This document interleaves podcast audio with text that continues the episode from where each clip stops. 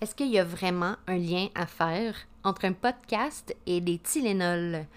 Ok oui, je vous en parle aujourd'hui. Un petit truc vraiment, vraiment simple. Un petit podcast qui dure quelques minutes, mais qui, je pense, va vous aider beaucoup, beaucoup, beaucoup dans vos communications.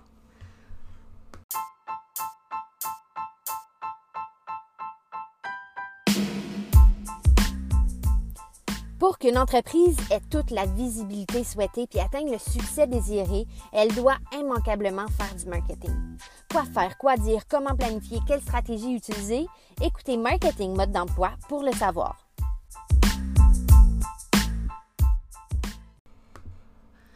Hier, j'ai eu mal à la tête une bonne partie de la soirée, puis quand est arrivée l'heure de se coucher, j'ai eu envie de prendre un médicament juste pour bien dormir.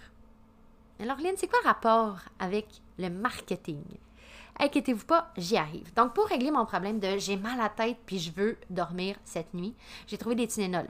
En prenant la bouteille puis en ouvrant le couvercle, j'ai pas remis en doute que ça allait régler mon problème de mal de tête.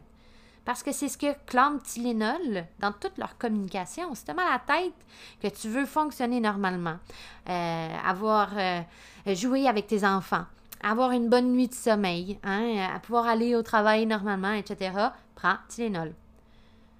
Quand je dis qu'en marketing, c'est important de mettre de l'avant la façon dont votre produit ou votre service va régler le problème de votre qui ultime ou de votre clientèle cible, c'est exactement ça.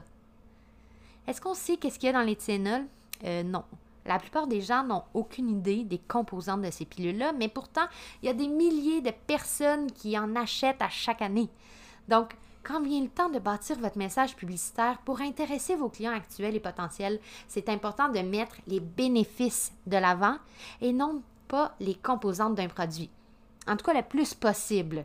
Mais si c'est ultra important, que vous devez absolument en parler, là, des composantes de votre produit, des ingrédients de ce que vous avez, de, ce qu'il y a dans votre produit, de, des ingrédients qui composent un produit en question que vous vendez.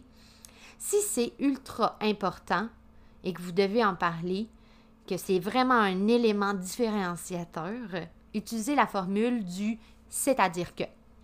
Par exemple, si vous avez un garage et qu'au changement d'huile, vous mettez une huile A9872, plutôt que de simplement dire on utilise une huile A9872, dites plutôt on utilise une huile A9872, c'est-à-dire que vous allez pouvoir rouler plus vite, vous allez pouvoir faire plus de kilomètres avant le changement d'huile, vous allez pouvoir garder votre auto plus longtemps, etc., etc., etc. Donc, quand vous mettez, quand vous misez sur les bénéfices qu'apporte votre produit et votre service, votre message a beaucoup plus d'impact. Donc, je vous mets au défi de regarder votre site Internet ou vos réseaux sociaux, puis d'identifier les endroits où vous, avez un petit peu trop de jargon, hein, où vous mettez un peu trop de l'avant les composantes de votre produit, et de rajouter dans ces sections-là un c'est-à-dire que ou bien de transformer carrément ces passages-là en mettant de l'avant les bénéfices que ça procure à votre clientèle cible.